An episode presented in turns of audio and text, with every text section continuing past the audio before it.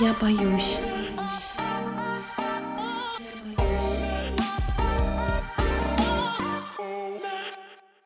Всем привет! Это подкаст «Я боюсь», подкаст, в котором мы собираем коллекцию самых загадочных, пугающих и неоднозначных документальных историй. Меня зовут Кирилл. Всем привет, меня зовут Аня. Привет, я Саша. Всем привет, я Маша. Перед тем, как мы перейдем к новой истории в нашу удивительную коллекцию, которую приготовила сегодня нам Маша, перед тем, как доберемся до личных историй недели, вы слушайте до конца, чтобы их послушать. Я напомню, что наша цель до конца этого сезона — это 500 отзывов в Apple подкастах. Вот такую мы себе поставили задачку, и только вы можете помочь нам ее решить. Потому что сами себе написать 500 отзывов мы не можем. Да. Поставили задачку, которая не зависит от нас. Мы уже на самом деле максимально близки к этой цели. Мы видим, что вы включились с нами в достижение этой цели. Спасибо вам за это большое. Но если вы еще никогда не писали нам отзывы в Apple подкастах, напишите, пожалуйста. Счет на десятки, короче, идет на маленькие десяточки. Нельзя так говорить. Надо говорить, э, что зависит от Еще каждого 490. из вас. Да. Просто когда ты говоришь, что осталось очень мало, люди не хотят идти. Такие, ну и без нас как-нибудь они справятся. А вот когда ты личную ответственность на каждого возлагаешь, В общем, вы все слышали. Это личная ответственность каждого из вас. Мы будем очень благодарны, если до конца этого сезона мы все-таки перешагнем эту цифру. Это будет классно, это нас порадует. Мы будем знать, что все это было не зря. И стоит возвращаться вообще после новогодних пьянок. Я просто для сравнения вам скажу циферку. На Яндекс Музыке, например, у нас уже давным-давно есть 8 тысяч лайков, сердечек вот этих вот. Было 8 тысяч, а сейчас уже вообще 9200. И спасибо вы большое вообще. И спасибо большое всем, кто оставляет лайки там, где слушает подкасты, где вам удобно их слушать. Например, мы вот недавно снова вернулись на YouTube, потому что платформа разрешила загружать туда подкасты, именно аудиовыпуски. И если вы там слушаете, например, подкасты, то тоже присоединяйтесь. Хотя мы, конечно, никого из подкаст-платформ туда не перегоняем, потому что нам важна эта статистика тоже. Но если вдруг вы прямо YouTube-человек, то можете слушать там. Если вы слушаете нас там, привет вам большое, оставьте свой комментарий, поставьте лайк, напишите, откуда вы нас слушаете. Это все важно для алгоритмов, вы нам очень поможете. Да, еще важно написать нам, откуда вы нас слушаете, потому что мы собираем карту. Карту огоньков, на которой указываем каждый город, поселок городского типа, деревню или любую другую сущность, из которой слышно нас, наш подкаст «Я боюсь». В общем, мы собираем карту. Можете написать нам в комментариях к этому выпуску город, если он еще не отмечен на карте, мы его обязательно укажем. И очень эффектно будете наблюдать на то.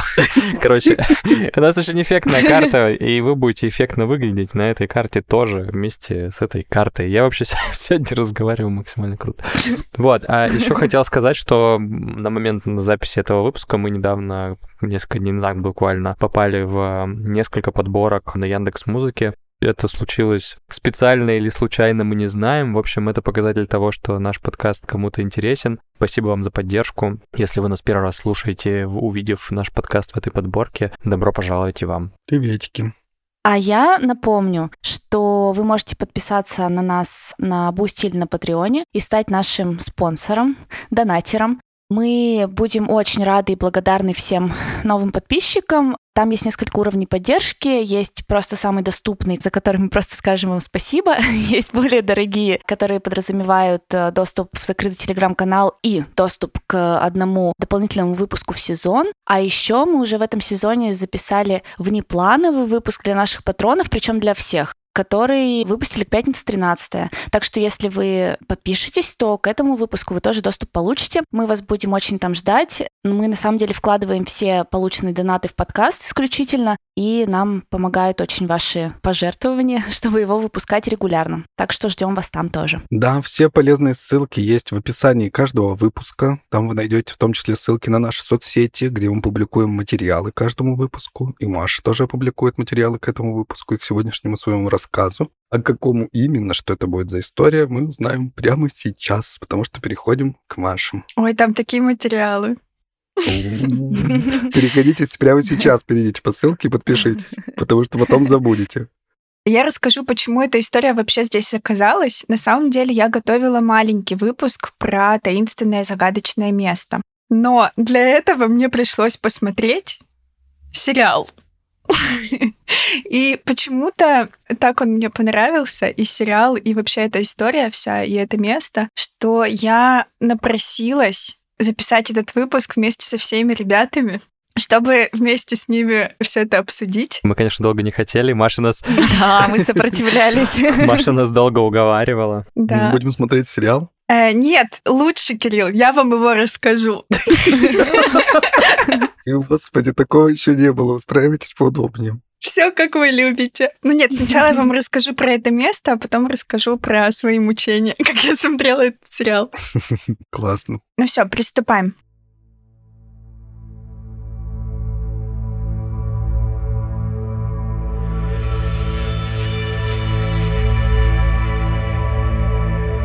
Ранчо Скинвокер, также известная как Ранчо Шермана, представляет собой частную собственность площадью примерно 512 акров. Я понятия не имею, сколько это. Здесь есть еще цифра в 207 гектар, и единственное соотношение, которое я нашла, чтобы получше понимать, насколько большое это ранчо, площадь ранчо сопоставима с площадью княжества Монако, если вам это поможет. Бывали. Раньше находится к юго-востоку от города Балларда с населением 800 человек в штате Юта и считается местом паранормальных явлений и деятельности, связанной с НЛО. Откуда появилось название Skinwalker? На языке Наваха это звучит как «и налдлуши», что в вольном переводе означает «по своей воле ходит на всех четырех». Точное происхождение мифов о перевертышах остается неясным, хотя обычно говорят, что они были злыми ведьмами, способными менять свою форму и занимать тела животных и других людей.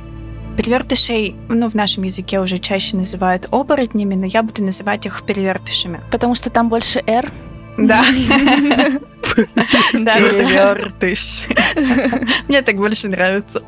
По легенде Наваха, перевертыши когда-то были целителями и светлыми знахарями, которые были развращены собственной силой и обратились к злу. В наше время часто проводят сравнение с ситхами из вселенной Звездных войн. Знаете что-то о ситхах? Мы знаем что-то о козлах. Что? Ну, ты сказала, обратились к козлу. Ну, смешно. Козлу? А, да, да, кстати, я еще э, специально записала себе, что ни в коем случае нельзя употреблять слово ранчо с предлогом «с», потому что получается не очень.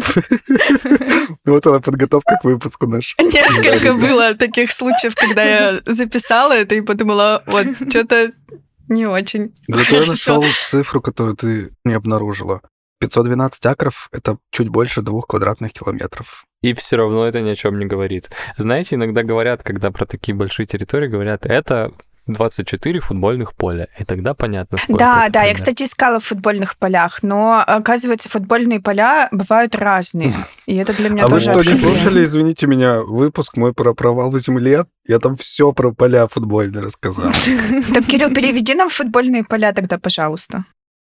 Господи, помилуй. Давай к концу выпуска ты Хорошо. переведешь площадь раньше. Спасибо за задание. Футбольные Я поля. как раз собирался чем-нибудь позаниматься. Нет, Кирилл, сейчас меня внимательно слушай, а потом уже будешь переводить, что ты там хочешь, во что хочешь. Также светлые маги становились привертышами с нарушением племенных табу, например, после убийства соплеменника или близкого родственника.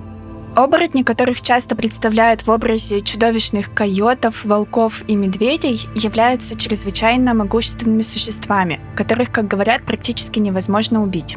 Хотя, согласно широко распространенным преданиям, пуля или нож, натертые белым пеплом, могут помочь в этом деле. Но почему имя Скинвокер носит ранчо, расположенное в сотнях миль от территории Наваха? Популярная теория состоит в том, что все это связано с жестокой враждой между Наваха и другим племенем коренных американцев Юта, территория которых находится всего в 20 милях от ранчо Скинвокер. По словам историка Сондры Джонс, автора книги «Бытие и становление Юта», Наваха были более агрессивными людьми. Они брали рабов, и у них в том числе были рабы Юта.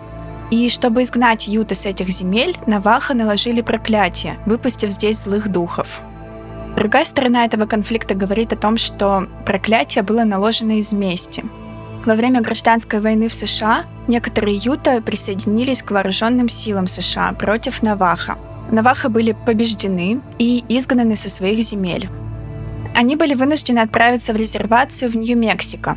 Это событие известно как «долгая прогулка», которая длилась два месяца и привела к гибели по меньшей мере двух сотен Наваха. Правдивость таких обвинений открыта для дискуссий. Так, например, директор по защите культурных прав Юта Бетси Чепус заявила, что лично никогда не слышала о предполагаемом проклятии Наваха. Помимо мифов о перевертышах, явления на ранчо также были связаны с преданиями ютов. Так, например, можно провести аналогию между сюрреалистическими световыми люками и потенциальным НЛО с тем, что историк Сандра Джонс называет злыми духами, которые преследуют местность Юты, появляясь из резервуаров негативной силы. Позднее эти резервуары исследователями этой местности были названы межпространственными порталами, ну, о которых мы поговорим с вами чуть позднее. Ранчо Скинвокер расположена в бассейне Уинта, Весь бассейн на северо-востоке штата Юта является известной горячей точкой НЛО. Старт наблюдений в этом районе датируется началом XVIII века. Ранние испанские исследователи, следовавшие по торговому пути через бассейн Уинта, рассказывали истории о странных кораблях, летающих по ночам над их кострами.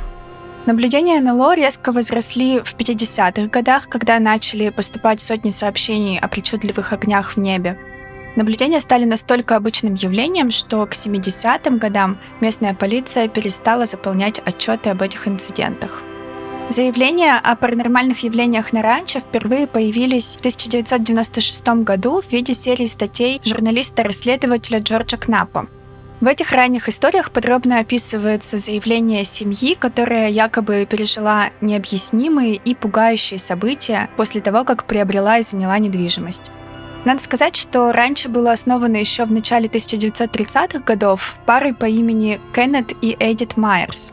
В последующие десятилетия они расширили размер ранчо и сдали его в аренду другим фермерам для выращивания скота. Другими словами, это было совершенно типичное деревенское предприятие, и интересно отметить явное отсутствие странных происшествий на ранчо, пока там жила пара его основателей. По крайней мере, так утверждает брат Кеннета Гарт, который в молодые годы работал на ранчо и позже рассказывал, что, цитата, «Ничего, однозначно, абсолютно ничего особенного не произошло в эпоху Майерса». Позднее владельцы раньше также обвиняли Гарта в откровенной лжи, в сокрытии важных свидетельств и улик, ну а тот, естественно, все отрицал, говорил, ничего не произошло на ранчо. В 1994 году раньше купили Терри и Гвен Шерман, которые переехали туда со своими двумя детьми. И вот спустя всего два года жизни на ранчо они описывают вот эти все невероятные события, которые с ними происходили. Они описывают их журналисту из газеты The Desert News. Это газета ближайшего крупного города Солт-Лейк-Сити. В статье журналиста упоминается несколько конкретных инцидентов, в том числе наблюдение оранжевых круглых порталов, которые, кажется, появляются в воздухе, и красного светящегося предмета, который освещает всю сторону горы, как средь бела дня.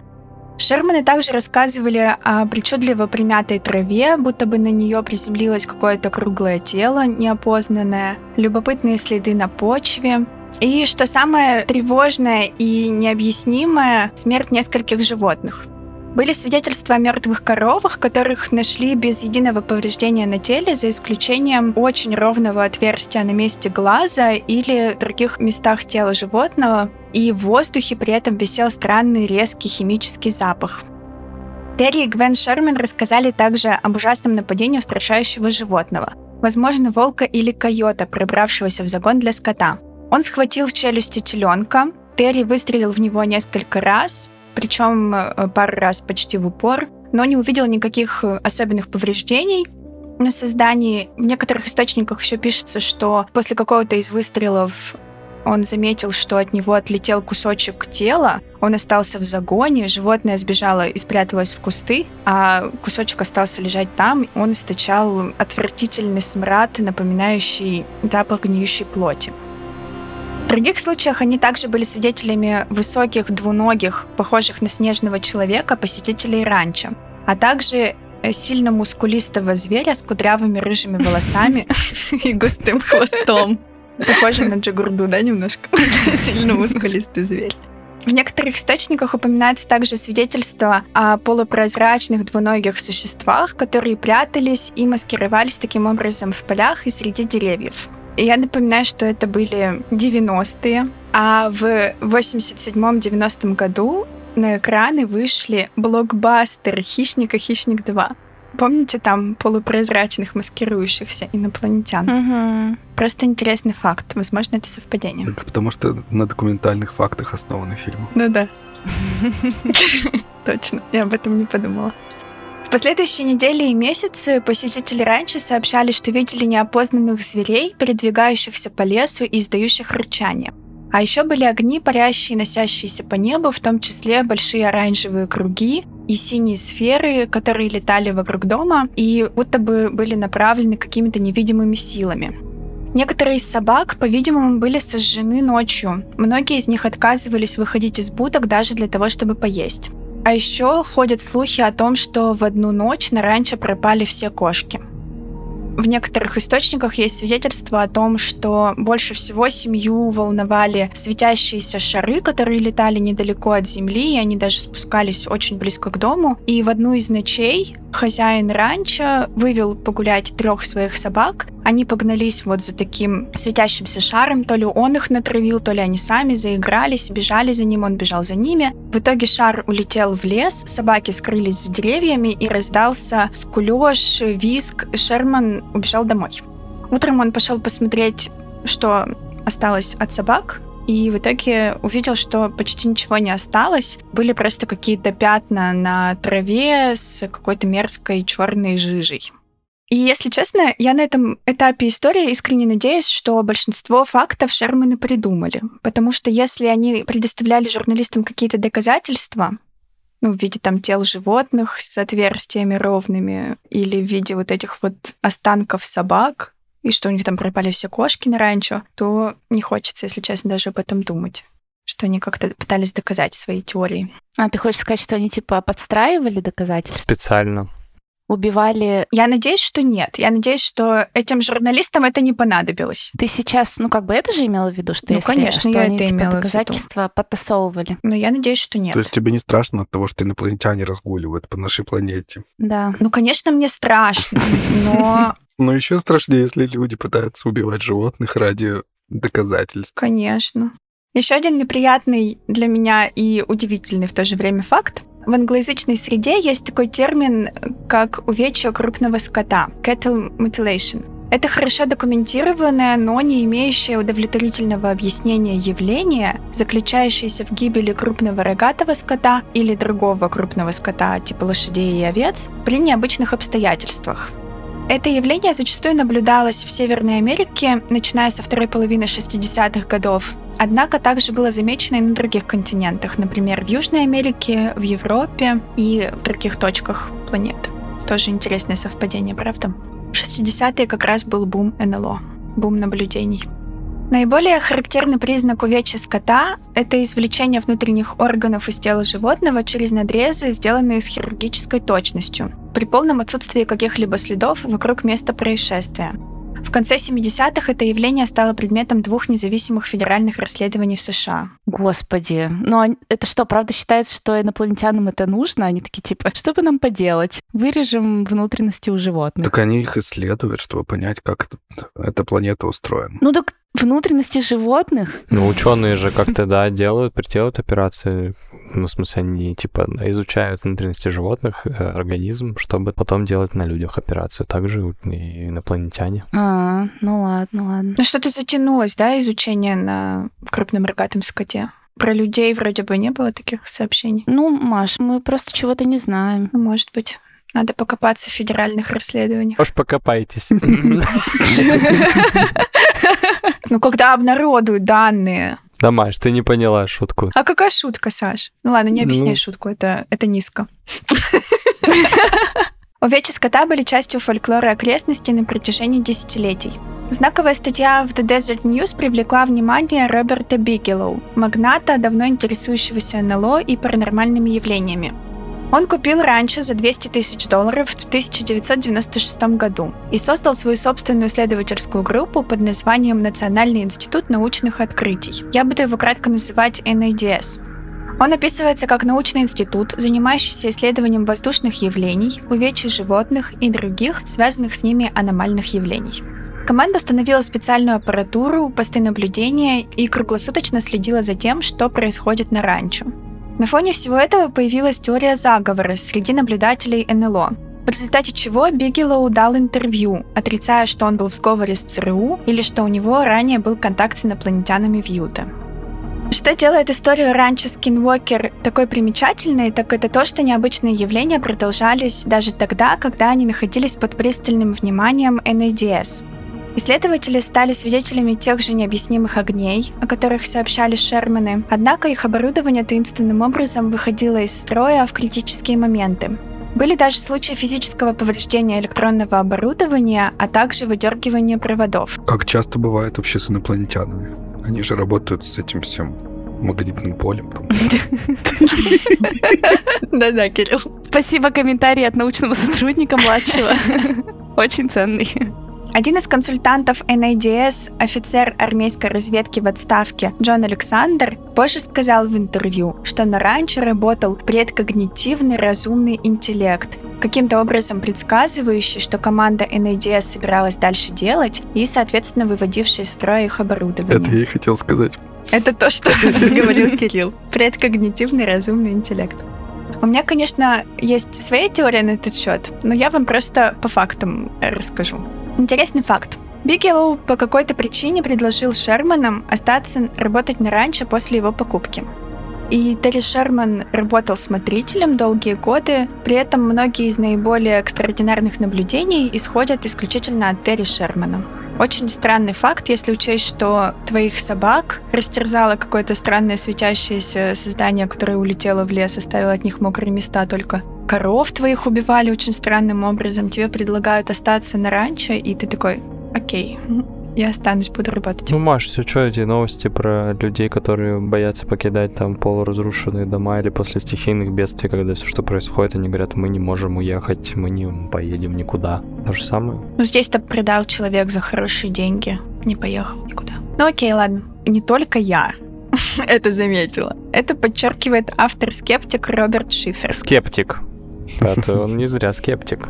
Именно так, Саш.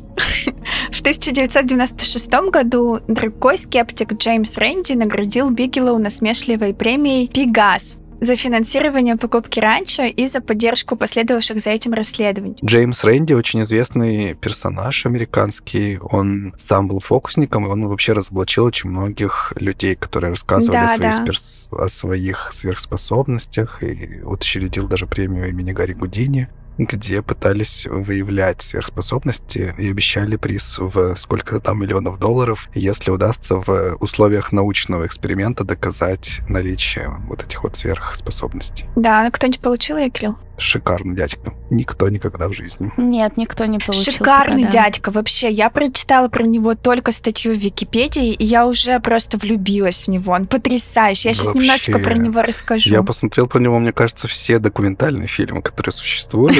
Просто вообще обожаю. Да, я тоже хочу. Он офигенный, да. Я тоже хочу про него что-нибудь посмотреть, потому что просто прекрасный человек. Может быть, надо будет про него когда-нибудь рассказать нашим слушателям. У меня есть на примете одна история. Я просто думал, что она слишком Да? распространена, известна, но может и нет. Нет, обязательно расскажи, я буду в восторге. Хорошо, ваш. Записал на следующий сезон. В 96 году Джеймс Рэнди награждает Бигелоу насмешливой премией «Пегас». «Пегас» — это... Конь с крыльями. Да, только здесь не конь с крыльями, а хрюшка от слова «пиг», «пигас». И это отсылает к выражению, когда свиньи летают. Вот в английском языке есть такое выражение. В русскоязычной среде это ближе к когда рак на горе свистнет. Поэтому у нас, скорее всего, это был бы свистящий рак. Это что, это типа имени премии Дарвина или вот этой золотой малины всякой? То есть такая шутливая премия, типа? Да, что-то вроде этого. И вот чтобы вы больше погрузились, я еще несколько номинаций этой премии вам зачитаю. Они довольно забавные. В 1981 году премию вручили Чарльзу Тарту за открытие того, что чем дальше в будущем события, тем труднее их предсказать. В 2003 году ее получил министр здравоохранения ЮАР Манта Чабалам Симанг за одобрение альтернативной медицины для лечения СПИДа. В 2008 году Колин Росс за утверждение, что он может стрелять электромагнитным излучением из глаз. Классно. Что касается категории, в которой наградили Бикелу финансирование, здесь тоже есть несколько забавных номинаций из э, других лет. Так, например, в 1981 году Пентагон потратил 6 миллионов долларов на определение того, приведет ли сжигание фотографий советской ракеты к ее уничтожению.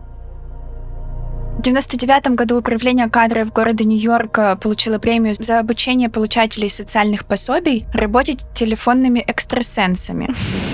В 2001 году Парижский университет за присуждение докторской степени по социологии Элизабет Тейсе за 900-страничную диссертацию о достоверности астрологии. 900 страниц, ребят.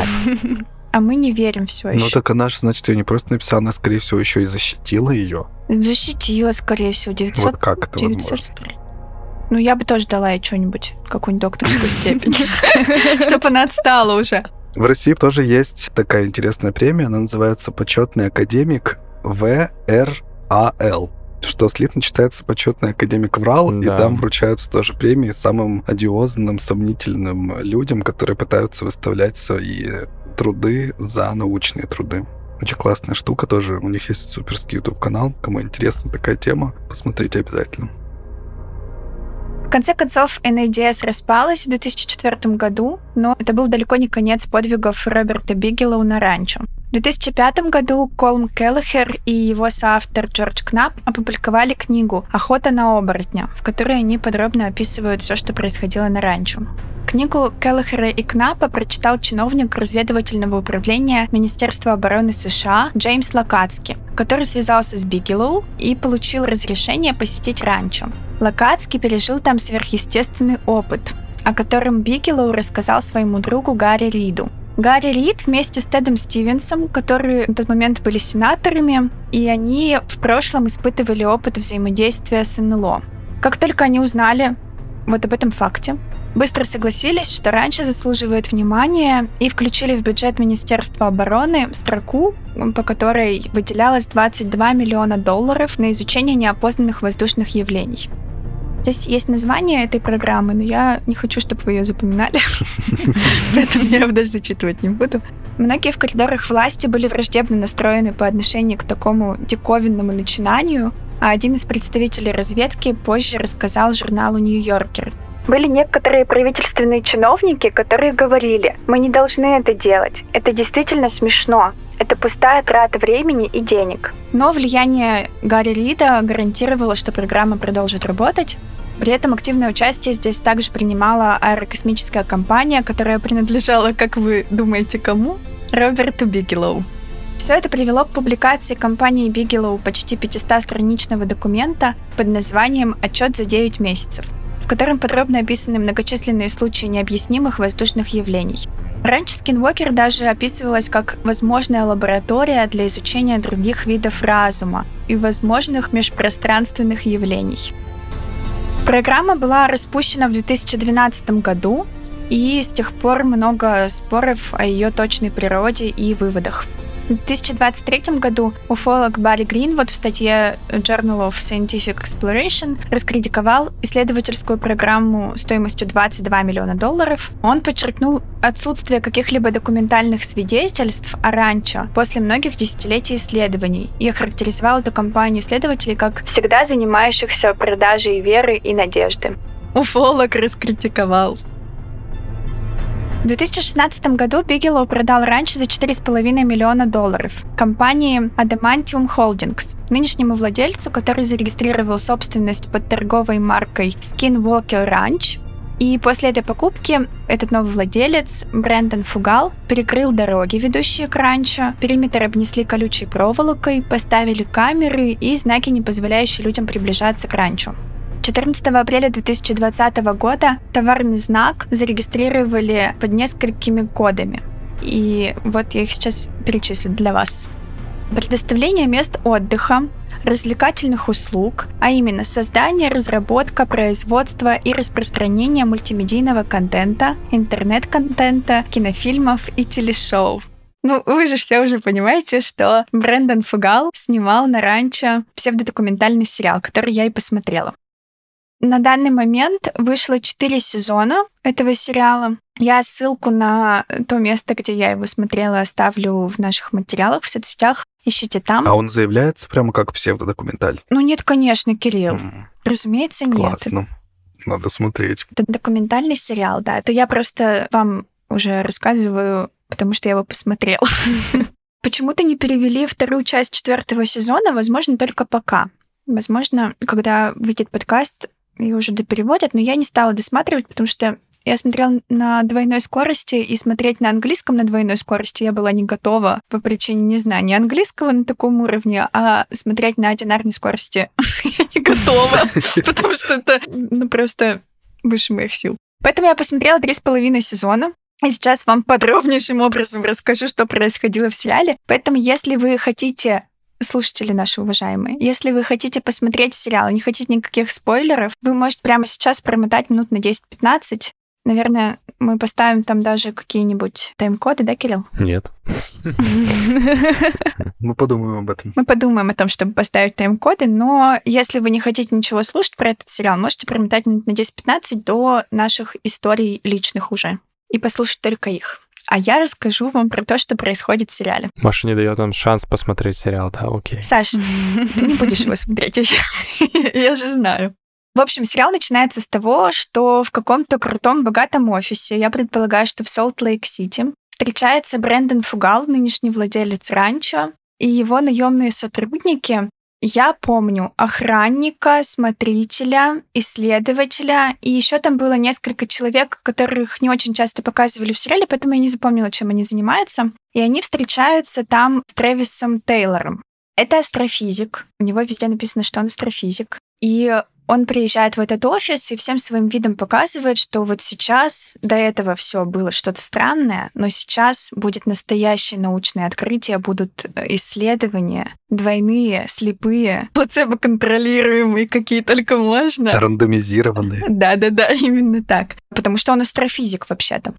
Я вам сейчас зачитаю несколько фильмов со странички его в кинопоиске, в которых он также играет роль астрофизика. Он, точнее, не играет роль, играет самого себя, там написано. Так, что здесь есть? Необъяснимое. Проклятие острова Оук. Книга Тайн Америки. Фильм «Когда пришельцы нападут». А еще сериал «Древние пришельцы».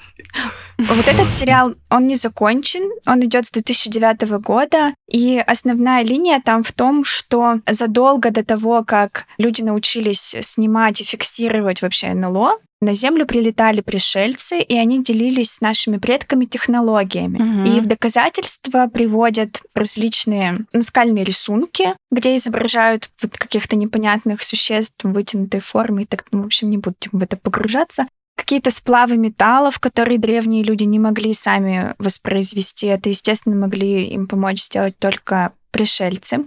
И предполагается, ну это нами с вами предполагается, а в сериале заявляется, что это абсолютно точно так, что все технологии вот эти древним людям привезли инопланетяне. Короче, этот человек это как астрофизики с ТВ-3, и вот эти вот все люди, которых подписывают там ученый или скептик, а на самом Да, деле человек да, сидит да, такой, да, я видел сам своими глазами, НЛО летает.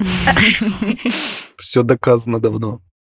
Так, вот Трэвис приезжает в офис владельца ранчо, и команда исследователей, которые уже там несколько месяцев или лет уже живут на ранчо, они ему рассказывают, какие необъяснимые факты они успели там засечь что они видели, и ну, практически пересказывают все, о чем рассказывали Шерманы до того, как продали ранчо. Затем, после того, как они ввели его в курс дела, он приезжает на ранчо непосредственно. И там вот э, ходит охранник с такой большой стрелялкой, что удивительно вообще для меня. Это подтверждает тот факт, что действительно там все огорожено, везде стоят камеры и все охраняется очень тщательным образом. И всю первую серию участники вот этого исследования убеждают астрофизика, что нельзя копать, а он почему-то очень сильно хочет копать. Он говорит, нам надо копать. Они говорят, нельзя копать ни в коем случае. И они это объясняют тем, что когда в последний раз вот смотритель ранчо пытался там что-то раскопать, у него выросла огромная опухоль на голове, и там потом показывают медицинские снимки, его фотографии с перемотанной головой, как вот он лежал в больнице. И он рассказывает это с такой трагедией и драмой, что действительно вот он был абсолютно здоров, что-то копает на ранчо, и на следующий день его увозят в больницу, оперируют, и вообще вот он рассказывает про этот ужасный факт. Чуть не умер человек из-за того, что копал на ранчо. Копать нельзя. А чем они вообще занимаются на этом ранчо тогда? Снимают сериал только уж теперь. Наблюдают, исследуют. Ну, Все Кирилл, понял. там еще много чего можно поделать, как оказалось. Четыре сезона, я тебе напоминаю. Ну, может, скот выгуливают. А, Да, кстати, там в какой-то в одной из серий привозят э, специальных каких-то супер коров, которых хотят использовать как... э, Приманку. Не знаю, там, Как приманку, да. для скинвокера. Но они так э, прямо это не говорят, но вот для каких-то исследований, типа, они привозят этих коровушек, ставят их там в загон. Вот, в общем, в конце серии они его убеждают, что копать нельзя. Кстати, серия называется именно так, типа, что типа копать нельзя, копать не будем. Копать ни в коем случае, иначе будет беда. Что-то вот такое. Вот, короче, ну, собственно, о чем серия, такое и название. Всю серию, я напоминаю, 40 минут. Ну окей, все, они его убеждают, он говорит, хорошо, мы тогда все изучим снаружи очень хорошо, а потом, если что-то нам еще не хватит, мы пойдем копать. Все, все согласились. К третьей серии они все становятся одной большой дружной семьей. Они прям несколько раз об этом говорят в интервью. Вот мы семья. Это так классно. Я думаю, боже мой. Но они потому что там переживают уже несколько необъяснимых явлений. А, то есть они все-таки что-то переживают, там это показывают. Конечно. Блин, Маш, даже после твоего рассказа я пойду смотреть. Помимо того, что они что-то рассказывают, что-то там переживают, к ним постоянно приезжают какие-то новые люди с крутыми кейсами. С каждой серии этот кейс становится все больше и больше. И в каждой серии они вытаскивают из них какие-то новомодные крутые гаджеты. А, кейсами, в смысле, чемоданами? Я думал, к ним приезжают Да, чуваки с дела, крутыми Кирилл. кейсами. Вы знаете, у нас уже был такой опыт, вы сейчас вам все расскажу. Ну, такие чуваки тоже приезжают. Когда они приезжают и рассказывают про то, что они видели там какие-то светящиеся, переливающиеся штуки у себя над домами, их очень внимательно выслушивают. И меня, если честно, это так тронуло, потому что, ну, кому ты еще вот это расскажешь, что ты видел сияющую какую-то какую фиговину над своим домом? А тут приезжают специальные люди, тебя спрашивают, тебя снимают, очень внимательно выслушивают и так трепетно относятся ко всем показаниям, которые ты даешь. Я подумала, что это даже в какой-то мере мне нравится. Мне нравится вот это их отношение. Помимо счетчиков Гейгера, что там еще было? В какой-то из серий им привозят какие-то приборы, считывающие биологические показатели, чтобы они внимательно следили за своим здоровьем, чтобы не случилось вот того же, что случилось со смотрителем ранее. Потом у них там был еще дрон с термодатчиком, который делает инфракрасную картинку местности, как в «Хищнике» тоже, кстати. Потом у них там был подземный радар. В общем, действительно, с каждой серией прибор становится все внушительнее и круче. И что самое интересное, какие-то данные с помощью этих приборов они получают, что-то исследуют, чему-то очень сильно удивляются, а потом эти данные никак не используются в дальнейшем сериале. Просто вот для одной этой серии что-то происходит, какое-то исследование, и на этом все обрывается.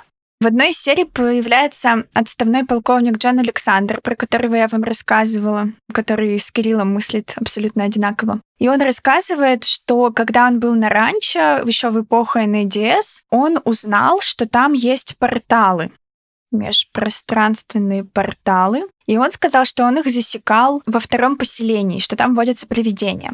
Вообще там есть всего два поселения. Второе поселение построили Майерсы, и они почему-то его забросили в 1930 году по неизвестным причинам. И вот это поселение необитаемое, там привидения.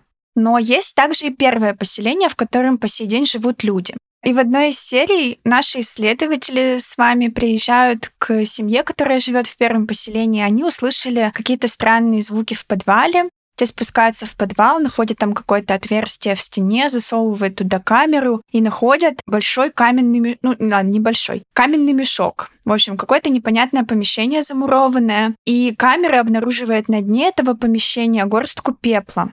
Они берут образец из этой горстки пепла. Оказывается, что там какие-то кусочки кости. Почему-то они не устанавливают, чья именно эта кость. Решают, что это кость человека. Просто рассматривают ее под микроскопом, понимают, что это кость человека. Но что следы кремации делают вот в этом вот замурованном помещении? Непонятно абсолютно. Они, все исследователи удивляются, удивляются люди, которые живут в этом доме, но на этом серия заканчивается, и больше эта история никак не упоминается нигде упоминается только в следующей серии, в самом начале, когда рассказывают, что было в предыдущей серии. И все. Идеально. Что это, зачем? Может, я невнимательно смотрела. Если вы будете смотреть этот сериал, потом расскажите мне, мне интересно про эту кость.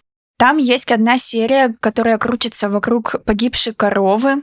Они засекают на видео, как она умирает, последние ее минуты жизни, она там где-то под деревьями умерла. И на этой же пленке находят неопознанный летающий объект. Он прямо над коровой. Причем перед смертью она поднимает голову, как будто бы смотрит на этот объект. Господи. И в следующую секунду он уже далеко от этого места. Там тоже измерение, просто уровень гуманитарий. Это вот я бы так измеряла, если бы я была исследователем. Они замерили, ну, точнее, они прикинули, сколько между деревьями, под которыми умирает корова, расстояние, и в секунду вот сколько, типа, преодолела вот это вот неопознанный летающий объект. Какое расстояние по этим деревьям. Хотя непонятно, на каком расстоянии от деревьев этот объект находится. Они определили скорость, и скорость была какая-то ужасная, неестественная. Ни один нормальный самолет не мог бы такую скорость развить.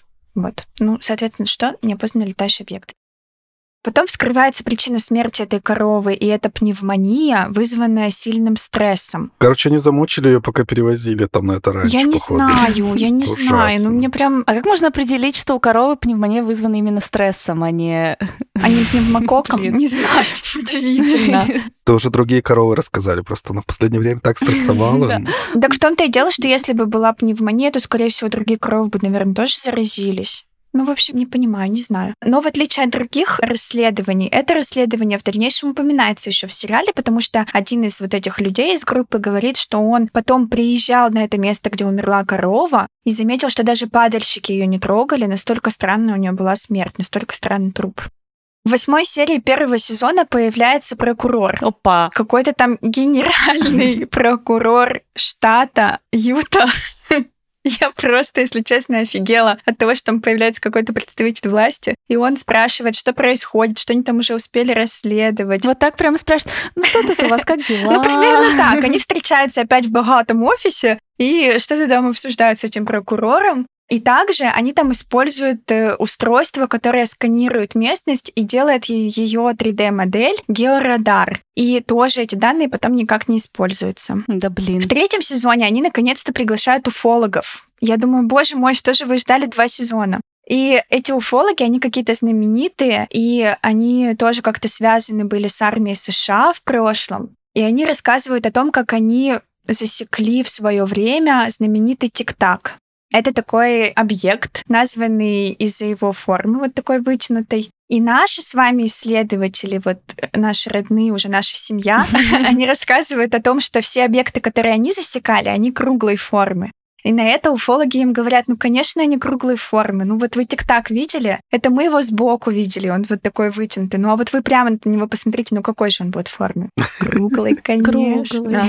Все логично максимально. Ничего абсолютно не смущает этих людей. Как вы помните, в первой серии все запрещали активно э, Трэвису копать.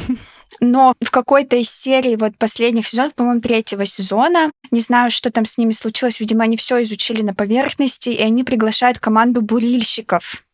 Они отказываются, видимо, копать сами. Приезжают бурить, просто огромная какая-то установка, они дробят там камень, они находят какую-то систему тоннелей подземных. Тоже никуда это не приводит абсолютно, просто интересный факт. Но такой уникальный феномен обязаны исследовать большим количеством оборудования, о чем они, собственно, и говорят. На этом, к сожалению, я закончила смотреть. И расскажу вам только еще один интересный факт, который меня тоже немножечко удивил. Они с какой-то периодичностью запускали в небо ракеты. Небольшие такие, ну, наверное, примерно там до бедра, до середины бедра взрослого человека, такие небольшие ракеты. Им нужно было исследовать какую-то аномалию. Они выявили, что аномалия находится над ранчо.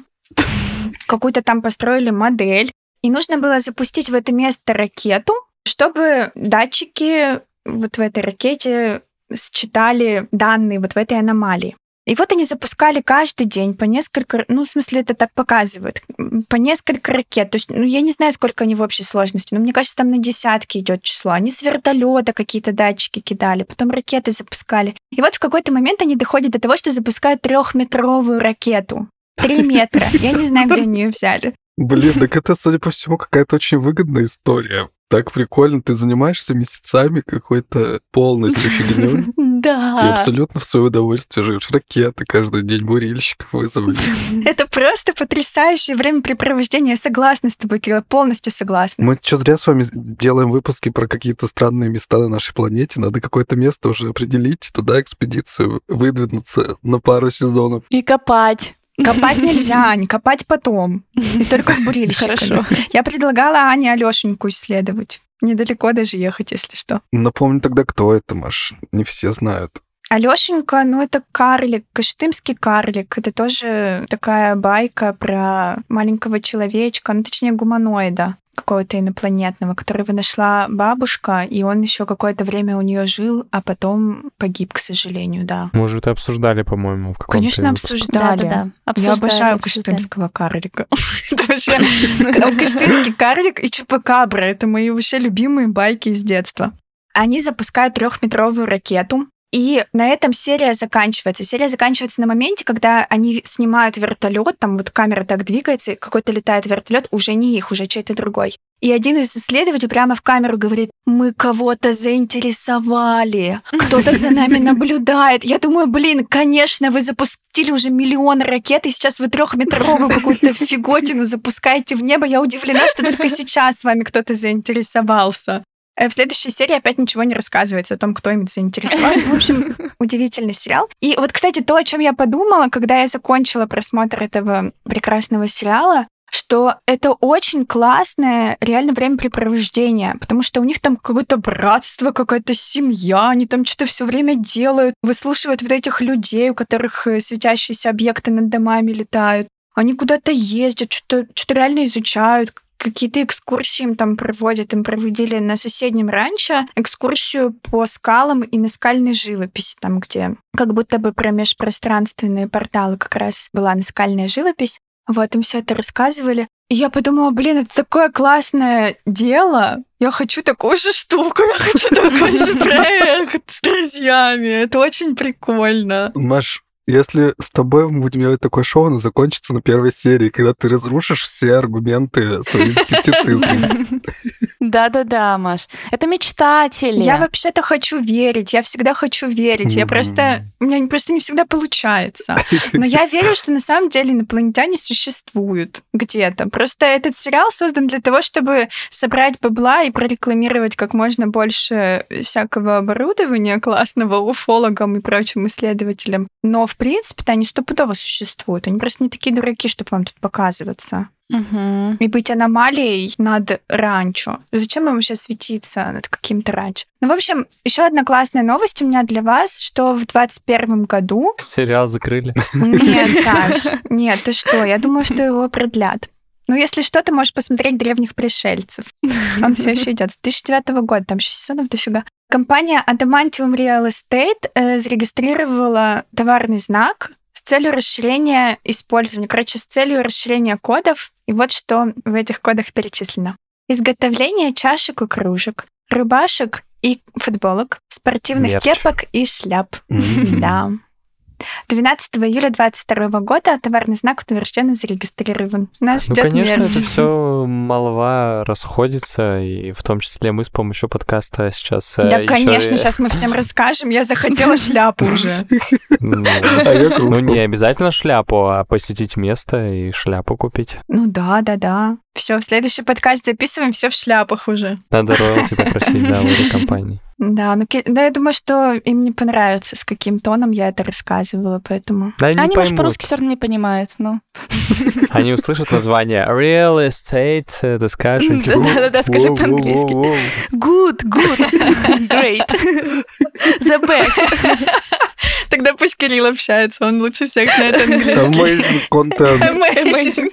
Amazing. Да-да-да. Ну все, моя история на этом заканчивается. По-моему, очень классное место и очень классный сериал. Если вы захотите его посмотреть, я оставлю ссылку на то, где я смотрела Маша, а название этого сериала ты так и не сказала? Или ты сказала, я пропустил? «Тайна ранчо Скинвокер». Там ничего сложного. Я еще посмотрела ужасно отвратительный художественный фильм. Вот, ранчо Скинвокер, да? Да, он называется «Ранчо Я Скинвокер». думал, ты про него Никому не просто. советую. Отвратительный. Рейтинг 4,8. Я вот подумал, нифига ты советуешь, что ты сейчас раскидываешь советы. А я посмотрела, Саш, представляешь, на что я иду ради вас? Ты молодец. Не смотрите, там ужасный пластилиновый волк какой-то, какие-то ужасные скримеры, но они даже не страшные. Это даже не страшно, это очень скучно. Не смотрите. Не советую. Да, Маш, мы не собирались. Сериал 100 баллов. Художественный фильм минус 100 баллов. А, Прекрасно. Так, ну и что? У тебя по каким-то эпизодам возникли хоть какие-то сомнения, ну, вернее, хоть какие-то проблески веры в то, Правда. что это действительно могло быть Сомнения. правдой? Да. Ну, хоть что-то тебя нет. смутило? Не знаю, нет. Вообще ничего.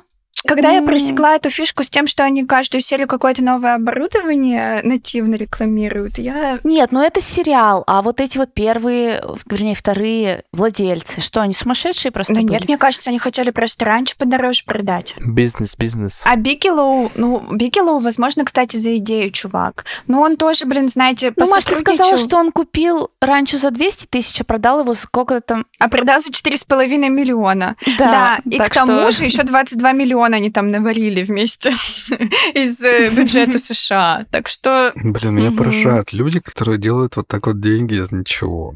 Как так-то? Ну, это бизнес, бизнес. Вообще. Да, это, это Кирилл, надо какой-то талант иметь, как будто бы. И очень хорошие связи. Или наглость. Просто Меня, знаете, убеждает в том, что все как бы окей на этом ранчо, э, что его основатели очень много лет прожили там. Ну, типа, они там 30-е годы они основали ранчо и продали в каком? В 94-м? По-моему, в 94-м. И ничего, абсолютно ничего. Я думаю, Гарта вот этого просто уже задолбали этими вопросами. И что действительно ничего не происходило на ранчо? Такой, абсолютно ничего. Ровным счетом ничего паранормального никогда не было. Я верю им. Ну, зачем им, зачем людям жить 60 лет на ранчо всей семьей, где происходят такие ужасы? Да это он сейчас-то говорит от обиды, потому что он за копейки продал свое ранчо, Мгм. а люди уже много денег на нем сделали. И он просто от обиды скрывает реальные факты. Ну, наверное. Очевидно. реальные пришествия пришельцев. Ну да. Ну или он хищника не смотрел. Офигенно, что даже на заставке, как это назвать-то, на постере этого сериала нарисован трактор. То есть они копать собирались Да, просто вообще с копать. самого начала. Копать, Кирилл. Я не знаю, что у него за маниакальная вот эта вот идея, что нужно копать. Я причем вообще не поняла, зачем копать. Ну, он с первой серии на этом настаивал. Ну, у него опыт, наверное, какой-то. Наверное. Он астрофизика. Поэтому ответы он должен искать в земле, конечно же, если он астрофизик. Да, да, да. Ой, шикарно, я считаю. Захотелось посмотреть Да, это точно, Маша. хотя бы парочку серий, чтобы 45 серий. посмотреть, они сами вообще корятся там в этом процессе того, как они все это или Они на полном серьезе все на полном серьезе, Кирилл. И вот это, кстати, меня тоже восхищает, потому что там вот действительно этот мужчина, который рассказывал про опухоль, которая у него случилась на голове из-за того, что он копал. Он с такой драмой это рассказывает, и это как бы не профессиональный актер точно. Ну, Маш, ну есть такая штука, которая называется постановка, режиссура. Но почти на всех э, вот этих вот реалити-шоу есть люди, которые помогают вытащить из непрофессиональных актеров какие-нибудь эмоции нужные. Ну, вообще-то человек же может, в принципе, и верить какой-то в это. Я думаю, что он верит. Абсолютно. Скорее всего, ему еще, да, ему помогли как бы расчувствоваться в этот момент. А он уж рассказал все, как ему это представляется во всех Ну подробностях. да. Да, там как будто бы все верят. Меня даже астрофизик вот этот вот нисколько Трэвис. Ну, астрофизик-то, похоже, идейный, да, если он уже... Да-да-да, он меня тоже вообще нисколько не смутил, он как будто бы тоже действительно верит. Там охранник, ну, блин, чувак с огромным каким-то ружьем ходит, и он тоже в это верит. Мне, Маш, понравилось, что ты сказала, что там охранник со стрелялкой. Я не стала тебя прерывать, подумала, что за хрень, какая еще стрелялка. А я сразу представил себе какой-то вот это инопланетные бластеры, пушки, Да, что-то да, да, такое. Да, да, А я не знаю, как это называется. Э, Это как будто Оружие какое-то. Ну, оружие, да, ну, э, это большое оружие. Это не пистолет, это не ружье. Ну, это, возможно, автомат, ну, какой-то гигантское. Ну, посмотрите, вот в первых сериях он там показывает его. Я просто немножко офигела от того, что человек там с э, таким А охранники что там делают, мне интересно. Там бы территорию От кого? от э, посягателей. От зевак, от посягателей. ну, там не было никаких посягателей на тот момент, но он, например, громче всех, за... ну, ох- э, начальник охраны, там у него еще подчиненный есть, он громче всех заявлял, что нельзя копать, я в ответе за этих людей. Блин, шикарно. Обязательно приду, посмотрю. Говорится. Посмотри, Кирилл. Я советую, прикольно, правда. Прикольно, если в это не верить, как бы серьезно к этому не относиться. Классно. Ну, а вот, возможно, мы сейчас с вами вот такие сидим, подхихикиваем, а кто-то из наших слушателей скажет, а я вот вообще-то верю в это всерьез, и потому что я своими глазами видел что-нибудь такое интересное. Если это так, напишите нам, пожалуйста, расскажите, запишите голосовое. Мы хотим послушать реальных очевидцев, а не вот эти все постановочные, проплаченные американские истории. Ну, мы не будем смеяться тогда. Будем, скорее всего, Ну, но смотря зависит от того, что вы там расскажете. Там много коренных американцев живет, и вот кого-то из них приглашали для интервью, чтобы они рассказали о том, что они видели. Я верю, что многие из них действительно что-то видели, потому что когда вокруг какого-то места долгое время слагаются легенды, ходят какие-то слухи, об этом говорят там в газетах, в новостях, и, ну, вообще все твои соседи, можно сказать, говорят о том, что здесь водится НЛО. Вообще-то не мудрено что-то увидеть над своим домом, светящееся и переливающееся. Мне кажется, они искренне верят в это. Да-да, мне тоже кажется, Так что... здесь же не вопрос искренней веры. Вопрос в том, что то, во что ты веришь, нельзя назвать доказанным фактом или реально существующей вещью. Вот в чем проблема. Здесь уже нужны нормальные научные подходы. А не вот это вот все, ну что что тебе? мы только что послушали. Но, возможно, это просто мои впечатления как скептика. Вы посмотрите, увидите в этом сериале что-то свое и вообще даже убедитесь в том, что это все правда. Так что идите и смотрите. И поедете туда. Волонтером-копальщиком. Это опасно. Прикольная история, обожаю вот эту мистическую штуку. Надеюсь, вы тоже вместе с нами. И я отошлю вас к своему коротенькому выпуску, в котором я рассказывал про аэропорт Денвера. Там супер все загадочно. Там тоже есть отсылки к инопланетянам и другим всяким мистическим Масонам. теориям заговора. К масонам тоже. Послушайте, если пропустили.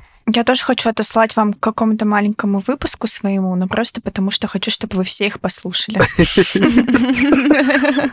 Так что слушайте любой, выбирайте. А мы переходим к истории недели. Спасибо, Машечка, большое тебе за эту историю было Да, спасибо. Пожалуйста. Мне она очень как минимум понравилась. весело, как максимум любопытно. Я боюсь.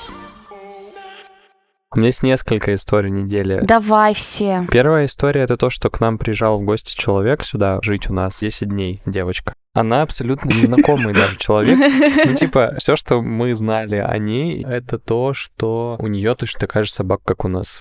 И такого же возраста. И только девочка. И моя жена Арина познакомилась с ней в Инстаграме и очень долгое время с ней общалась просто в Инстаграме, типа, ой, у тебя там... э, Она делает так, вот так лапу делает, а у нас делает вот так лапу и все такое. Ну и так как моя жена выкладывает много всякого контента про то, как мы живем тут, они обменивались там типа, блин, я тоже хочу жить как вы, на море, там туда-сюда, я хочу прилететь, но с собакой я не смогу прилететь, я прилечу, наверное, одна, а где я буду жить? И мы такие типа по- пообсуждали с Ариной, типа, так давай, может, что, у нас есть свободная спальня, пусть приезжает на 10 дней, тут будет у нее мини-отпуск, и мы поживем вместе, по пообсуждаем собак, это же так здорово и так прекрасно. Ну, короче, это был сложный период.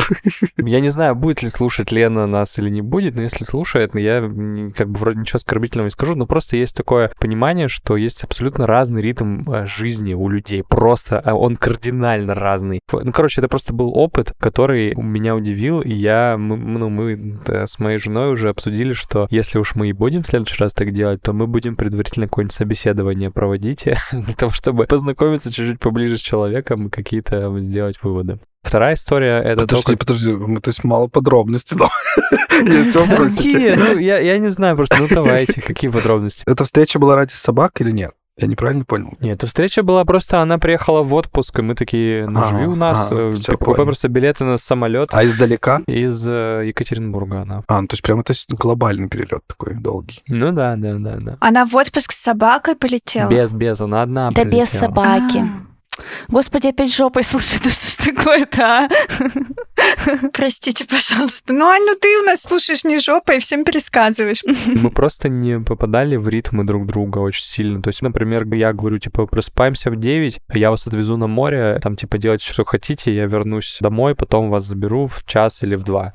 Все, я просыпаюсь там полдевятого с надеждой на то, что мы в 9 выезжаем, а мы выезжаем не в 9, а в 10 там или в 9.45, попутно еще переодевая и надевая разные наряды. Короче, ну просто меня это очень сильно раздражало, потому что, типа, у меня здесь есть кроксы. Это единственная моя обувь. Мне иногда кажется, что у меня ноги уже в форме кроксов, и больше я никакой э, обуви не, не, не знаю, как это, как, как, как, как это вообще надевать. Вот, у нас э, стоят четыре пары кроксов около входа в наш дом. Когда гости у нас была, у нас было 16, мне кажется, пар обуви, вот, и это был просто капец какой-то. И, и я вот хожу там в футболке, в шортах. Ну так это у вас там островная жизнь, вот это все, для вас это все уже быт, а для человека праздник. Ну, да, наверное, наверное, да. Ну, я, короче, если я вот по дому хожу в футболке и в шортах, мне, чтобы выйти из дома, нужно просто открыть дверь, надеть крокс, сесть в машину и поехать. На море, я говорю. Но в случае, когда нас было трое, у нас просто были сборы, вот эти вот какие-то очень долгие с тем, а что мне надеть, и что это. Вот, короче, не попадос по энергетике, в общем, получился и по ритму. Вот. А вторая история про то, как я вчера поехал со своей женой на английский. Мы ездим в школу здесь изучать язык английский. Это нам э, как бы доп, доп история, чтобы получить здесь визу. Мы периодически раз в неделю или раз в две недели ездим в школу. Она находится достаточно далеко, где-то там 40 минут до нее ехать. В общем, и мы подъезжаем к школе, и прямо около самого здания школы нет возможности припарковаться, нужно немножко дальше проехать. И мы, чтобы не опаздывать, и так как учеников очень много и нужно занять место, мы обычно подъезжаем, мне жена выходит из машины, идет, занимает место, а я пока ищу место для парковки. Вот мы подъезжаем, я останавливаюсь, она выходит, и я ей говорю, типа, я поеду, припаркуюсь где-нибудь подальше и приду. Или не приду, останусь тут и буду гулять. Ну, мы что-то такие хихикнули, она вышла из машины, пошла на урок. Я поворачиваю, в общем, ну, реально, я делаю поворот направо, э, вижу место для парковки, подъезжаю, и в этот момент я каким-то, я не знаю, каким это образом произошло, я наезжаю, короче, на бортик, на угол бортика, поребрика, и у меня происходит разрыв колеса очень сильный, с повреждением диска и всем таким. Время 10 утра. Я стою, ну, в 10 утра по нынешним меркам, по, в смысле, по местным меркам, это где-то плюс 35 сразу на солнце. Я на самом О, солнце боже, в плюс нет. 35. Ну и сразу пишу Арине, что типа, я не приду на урок пока что. Я пробил колесо. Первое сообщение, которое она мне написала, вот видишь, что ты говоришь, всегда следи, что ты говоришь. Ты сказал, типа, что ты не придешь и будешь гулять и не пойдешь на урок. Вот ты и не пойдешь на урок. Я такой, окей. Моментальная материализация. Я пошел такой, думаю, у меня есть где-то полтора часа, урок идет полтора часа. Ну, за полтора часа я точно решу этот вопрос. Я пошел в кофейню, купил себе кофе, посидел, попил кофе спокойно, подумал, что сделать. Горячий, Саш? Я надеюсь. Ну да, да. Не, ну как бы, ты знаешь, как это работает? Здесь горячий кофе пить — это кайф, особенно в кондиционируемом помещении. Ну, короче, long story short, как говорится. Я написал хозяйке машины с полным чувством вины и вот этим всем, что я типа такой косячник. Я сейчас думаю, блин, сейчас кучу денег еще мы потратим на то, чтобы всю штуку... Раз... Я начал думать о том, как я пойду в автосервис, найду сейчас автосервис, буду им на ломаном английском Сначала Excel-табличка, Саш, с автосервисами.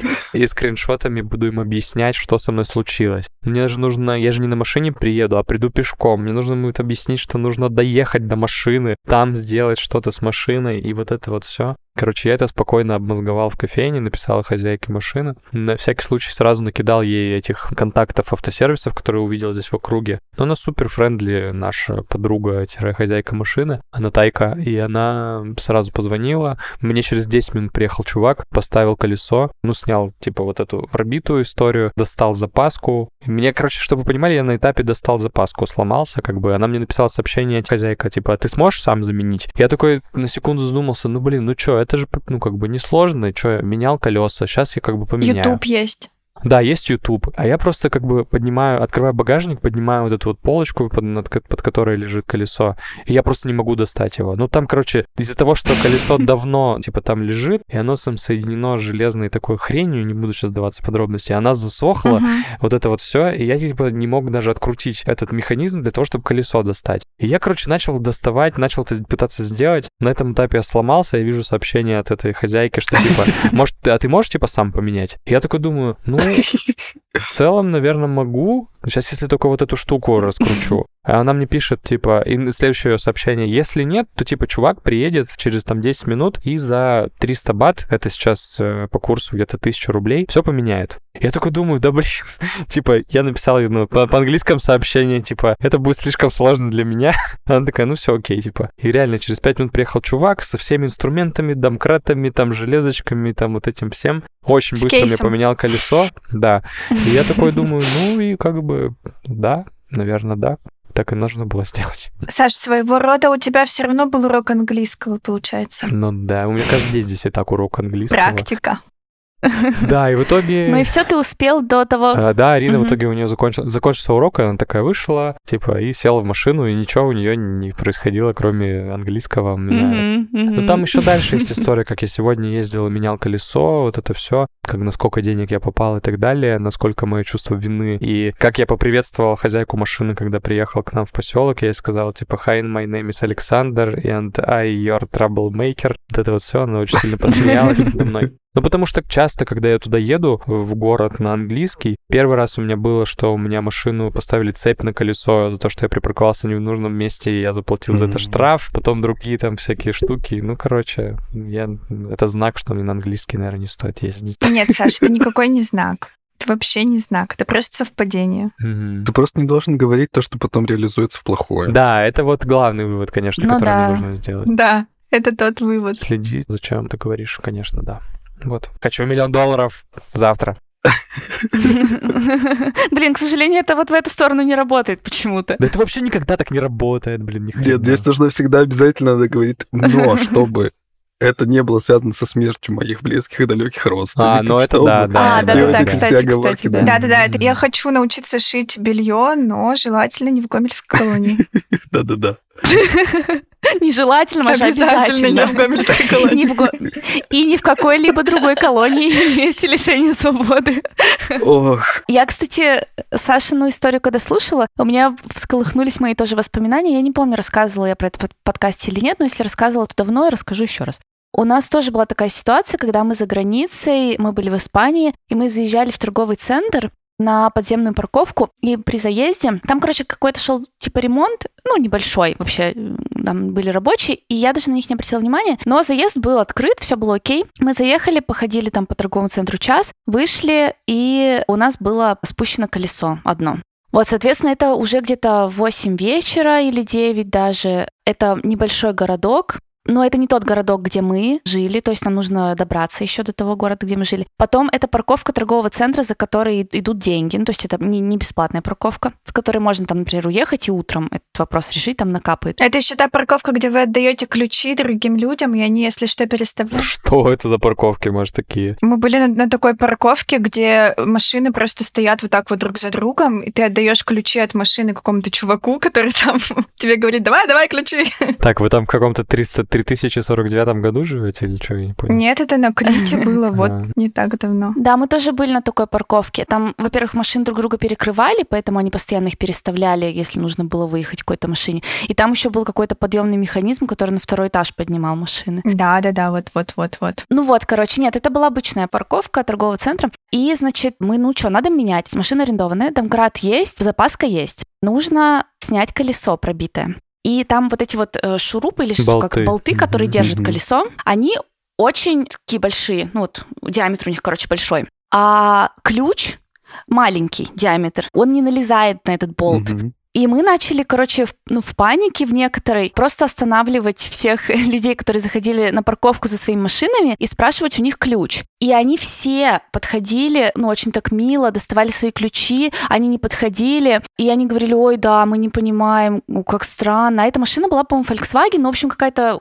абсолютно стандартная машина. Это так странно, что вот у Volkswagen такие странные болты, нестандартные. Может, это набалдашники какие-то были? Маша, подожди, я пошла к охраннику этой парковки и начала с ним ругаться, что типа, вы, вы знаете, вообще-то ваши рабочие тут работали на английском, я тоже на этом на каком-то таком очень нервном. И они, вот в итоге оказалось, что, короче, там валялись, видимо, они рассыпали какие-то тоже маленькие шурупчики или что-то там, гвоздики какие-то. И один из этих гвоздиков вот с этой, с этой стройки попал в колесо. И я начала, в общем, их в этом обвинять. Они мне, конечно же, тут же мне дали Скрутили. отворот, сказали, извините, мы тут вообще ни при чем. Ну. Это общественное место, ну как бы всякое бывает. Блин, короче, свалить ни на кого у меня не получилось. Я думаю, ну ладно. И в итоге они уже такие раздосадованные, вот эти охранники идут, типа, ну пойдемте, мы вам, как бы, тут я на них наехала, в общем, э, они Пошли такие недовольные, ну пойдемте, мы вам поможем, да. И они просто подходят и говорят, а в чем типа проблема? Я говорю, ну вот, ключ, вот, вот, вот не подходит. И они, они так на меня смотрят просто как на дуру. И да, отворачивают эти набалдашники, а под ними просто обыкновенные шайбы, которые, ну, эти гайки, которые спокойно отворачиваются этим ключом. И они так, в общем, на нас посмотрели и сказали, ну вы тупые. Ну, вы сами Про поменяли себя. вот эти все. Нам ничего не сказали. Да, мы поменяли это колесо, да, и потом на следующий день я еще звонила в РЭМ. В РЕН-ТВ. Представляете, ключ был маленький. Срочно выпускайте. Нет, нет, рассказывала, как ужасно в этих западных странах относятся к людям. На РЕН-ТВ. На парковках. Да, да, да, да. Нужно было сдавать, короче, машину в городе, где был аэропорт, и там до него, короче, ехать 100 километров. А запаска там такая, которая, я не знаю, не помню, как она называется. В общем, Мгм. это не полноценное Маленькая, колесо, да? а вот такая замена временная, Мгм. да-да-да. И, соответственно, ты едешь по автостраде, там, ну сколько там же быстро надо ехать и все такое. Я еще звонила тоже в этот прокат, спрашивала, что нам теперь делать, можно ли нам на этом колесе доехать до вас. Они сказали, что да, можно. Возвращаться или нет? Да, да, да, да, да, можно, типа, но медленно. Ну и, в общем, мы в итоге доехали, но мы часто останавливались, чтобы оно остыло, потому что оно сильно Мгм. нагревается там тоже когда. Ну, в общем, да, приключения с машиной тоже были. И это такой интересный опыт. Хорошо, что в итоге все хорошо. Так, Ань, перед этим говорили ли вы вслух, что не хотите ехать в аэропорт? Я хочу в этом торговом центре постоянно быть. Мне тут так нравится. Выполнено. Вот бы здесь жить. В общем, да, поэтому, Саша, понимаю тебя. Мгм. Классная история, ребят. Кирилл, тебе, видимо, больше всех понравилась наша Я вообще люблю истории про машины. Спасибо, что вы были с нами. Я надеюсь, что вы тоже повеселились и поудивлялись. Если вы записали себе в список на просмотр э, сериал, про который сегодня говорила Маша, поделитесь потом впечатлениями. Если были свидетелями НЛО, расскажите нам об этом. Мы хотим это обсудить. Ну, а для тех, кто не был свидетелями НЛО, всего лишь три простых задания на ближайшее время. Это написать нам отзыв в Apple подкастах, это написать нам, из какого города вы слушаете подкаст, если вы этого еще не сделали. И третье, подписаться на нас в соцсетях. Мы благодарим за то, как звучит этот выпуск нашего звукорежиссера Андрея Быкова. Ему приходится непросто иногда. Спасибо, спасибо Андрей. за то, что он делает для нас. Спасибо. Андрей. Редактировать этот выпуск будет Маша. На этом все. Услышимся, скорее всего, через неделю. Да, я еще, знаете, что хотела вам рассказать? Сейчас увидела, что у меня в сценарии написано «История ранчо скинвокев». Я картавлю даже в тексте. Скинвокев. Пока. Всем пока-пока. Пока-пока.